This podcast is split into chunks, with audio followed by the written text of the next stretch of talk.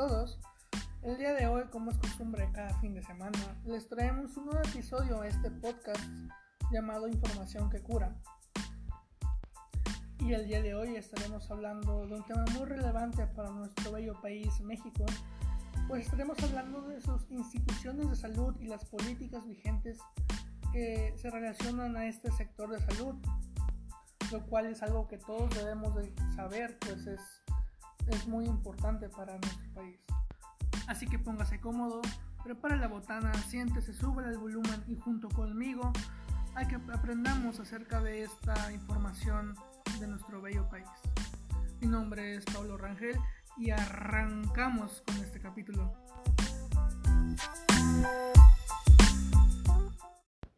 Para poder explicar este tema con, en su mayor claridad, es necesario definir principalmente cómo se encuentra establecido el sistema de salud aquí en México, cómo se encuentra estructurado y qué es lo que lo compone. El sector salud mexicano se encuentra compuesto de institutos nacionales, los cuales tienen como finalidad capacitar a los, médicos, brindar un servicio de atención médica de alta especialidad o inclusive también participar en la investigación científica en el campo de salud.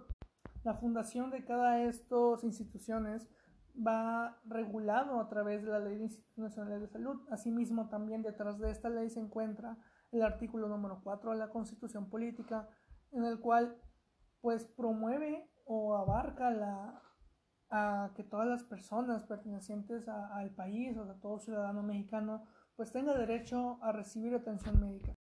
Para esto coexisten el sector público y privado dentro del sector salud.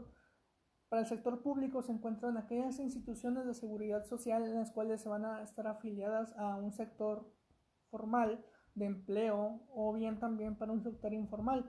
Para el sector formal pues vamos a hablar acerca de toda la gente que tiene un trabajo establecido, que ya es pensionada o que es jubilada.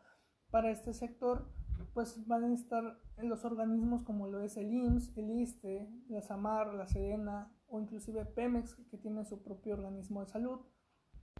Para el sector informal, pues vamos a hablar acerca de personas que son autoempleadas o desempleadas o simplemente que sus familias no cuentan con los medios o las alternativas de servicios sociales.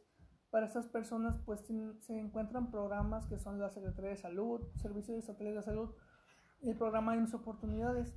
Asimismo, también ah, anteriormente se contaba con el Seguro Popular, sin embargo, este pues fue desaparecido este año y también fue creado lo que es el Instituto de Salud para Bienestar o INSABI, en el cual entró a ejercer a partir de este año.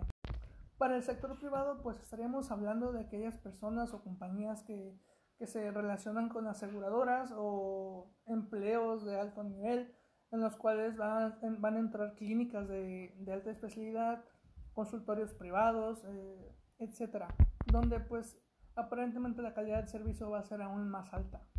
Sin embargo, a pesar de estar establecida de esta manera, nuestro sector salud resultaba ineficiente para las personas, pues no todas se veían beneficiadas de esta forma. Para esto, a partir de este año surge lo que es la llamada cuarta transformación, la cual plantea generar y garantizar un bienestar mayor para toda la población, empezando pues por los sectores más pobres y más abandonados, y junto con esto pues un mecanismo de redistribución de la riqueza social de esta manera se propone un sistema de salud enfocado en la atención primaria de salud. Para esto se propone el establecimiento de, distritos de salud, los cuales van a sustituir las jurisdicciones sanitarias y estos van a ser los responsables de llevar una coordinación para que todos los mexicanos recibamos una atención médica por igual de calidad. Para esto los distritos de salud van a estar principalmente enfocados en impulsar la participación comunitaria, coordinar la prestación de servicios de salud en todas las instituciones, así como vigilar el cumplimiento de que todo sea correcto en tanto en instituciones públicas, privadas o sociales que prestan sus servicios de salud. Con esto, la llamada atención primaria de salud tiene todas las características que van a garantizar el derecho de protección de salud de todas las personas, lo cual resulta con mayores beneficios comparado al sistema de salud anterior. Y bueno, esto es todo de mi parte. Espero y haya sido de este espacio. Y nos vemos hasta la próxima.